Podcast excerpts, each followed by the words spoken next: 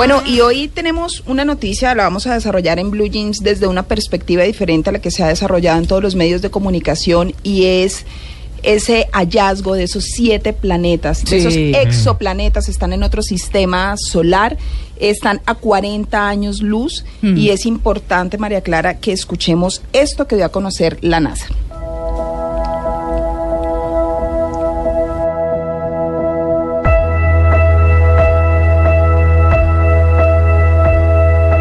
Big news is that around a very nearby cold small star, we found seven rocky Earth sized planets, all of which could potentially have liquid water.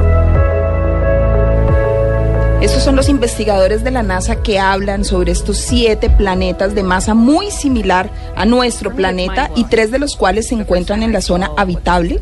Eh, y es se, se, se dice que existe un planeta muy similar a la Tierra que podría tener agua líquida. Y ahí pensamos qué posibilidades hay de vida en esos planetas, María Clara. Por eso hoy quisimos invitar a un astrofísico colombiano. Ah, qué bien.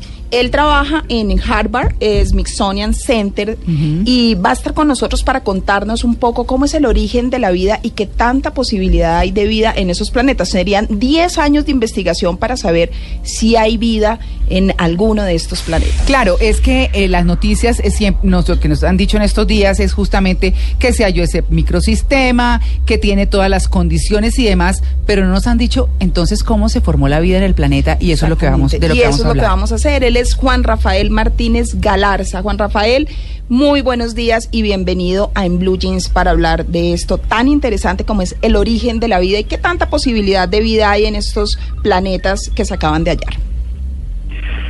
Pues buenos días a todos ahí en la mesa de trabajo, a los oyentes y muchísimas gracias por la invitación. Eh, efectivamente, un descubrimiento excitante desde muchos puntos de vista que nos tiene a todos pensando sobre posibilidades de vida y otro tipo de posibilidades astronómicas. Eh, pero pues hay que ser muy cuidadoso con estos anuncios porque obviamente lo primero que hay que decir es que no se ha confirmado que haya vida en estos planetas Claro. Pero ciertamente eh, lo que es cierto es que son planetas que por su por la distancia a la cual se encuentran de su estrella, que es una estrella más pequeña que el Sol, están a la distancia ju- justa para que la, la temperatura sea adecuada para que en estos planetas, o en al, al menos en una fracción de estos planetas, se forme agua líquida. Eso es lo que podemos decir hasta el momento. Es que Juan Rafael, por ejemplo, muchas personas pueden pensar que descubrir estos planetas y hablar de vida potencial supone que vamos a encontrar seres parecidos a nosotros y no, estamos hablando de vidas microscópicas y de otro tipo de vida. Sí, y, y lo primero que tenemos que saber es si, si- si efectivamente en estos planetas se puede formar vida, eh, porque el hecho de que estén a la distancia justa de su de su estrella no significa necesariamente que ciertamente hay agua y que ciertamente hay atmósfera. Por ejemplo, es posible que la estrella que están orbitando sea una estrella magnéticamente muy activa y que esta actividad magnética evite la formación de una atmósfera. Entonces el planeta puede estar a la distancia justa, pero si no tiene una atmósfera de nubes y de gas a su alrededor, pues va a ser imposible que se forme un planeta de agua. Claro. Sin embargo, eh, y, y sin embargo lo importante es que el descubrimiento además se hace en un momento muy interesante en el cual dentro de unos pocos años con los telescopios nuevos que se están poniendo en órbita, por ejemplo el telescopio espacial James Webb, eh, en el que yo tuve la oportunidad de trabajar, eh, podremos medir si efectivamente estos planetas tienen atmósferas y entonces eh, estaremos un poquito más ciertos acerca de las posibilidades de vida en esos planetas. Juan Rafael, eh, ¿qué, qué hay de cierto en que ya se detectó que está funcionando una fonda paisa en uno de estos planetas? Es, es que estamos con un humorista, ¿no? Le queremos contar. No me, no me sorprendería del, no me sorprendería. Ya abrieron allá. ya bueno. Abrieron. Donde Toño, donde Toño. Se llama De Otro Mundo. Sí, ¿eh? sí, sí, eso es, sí. Bandeja de otro mundo, mijo, siga. Digamos que sería sería el tipo de vida menos sorprendente que se puede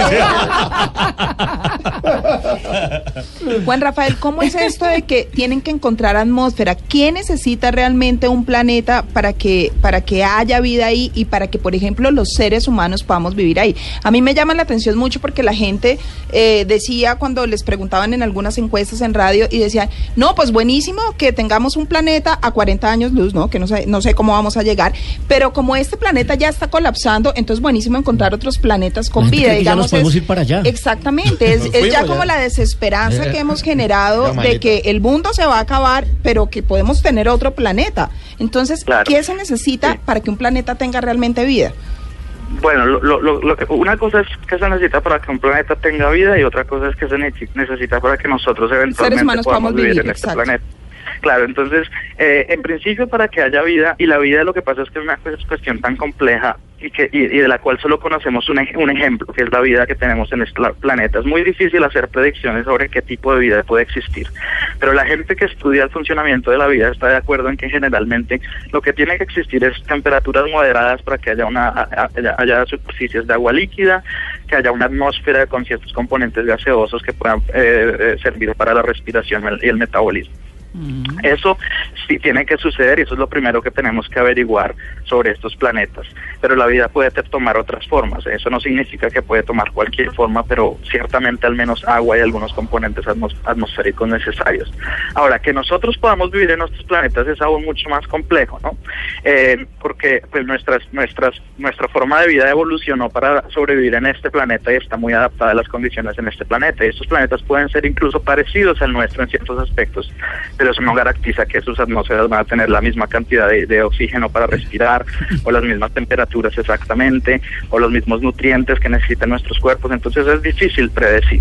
Claro. Lo que sí es interesante es que estos planetas que se están descubriendo últimamente eh, son planetas que están relativamente cercanos y que aparente, lo, lo interesante de este descubrimiento es que Mira, mira, las estrellas como la estrella esta TRAPPIST-1, que es la estrella alrededor de la cual estos planetas orbitan, son las estrellas más comunes en el universo, esas estrellas enanas rojas, son las que, el tipo de estrellas que más hay. Si todas estas estrellas son como esta y tienen tantos planetas, pues significaría que los planetas son miles y millones en esta galaxia eh, y, y que posiblemente muchos estén relativamente cerca. Y actualmente estamos casi en la capacidad tecnológica de empezar a enviar sondas en miniatura. Estamos explorando nuevos caminos tecnológicos para enviar- eh, poder enviar sondas en miniatura hacia esos lugares.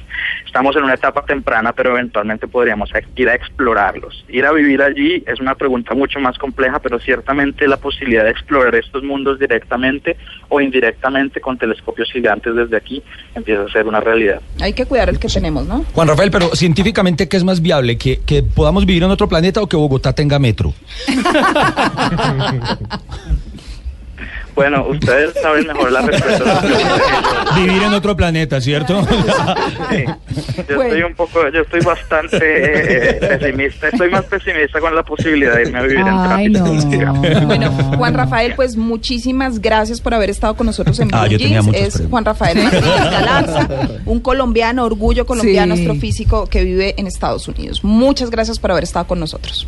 Bueno, muchas gracias a ustedes y ojalá sigan más descubrimientos interesantes.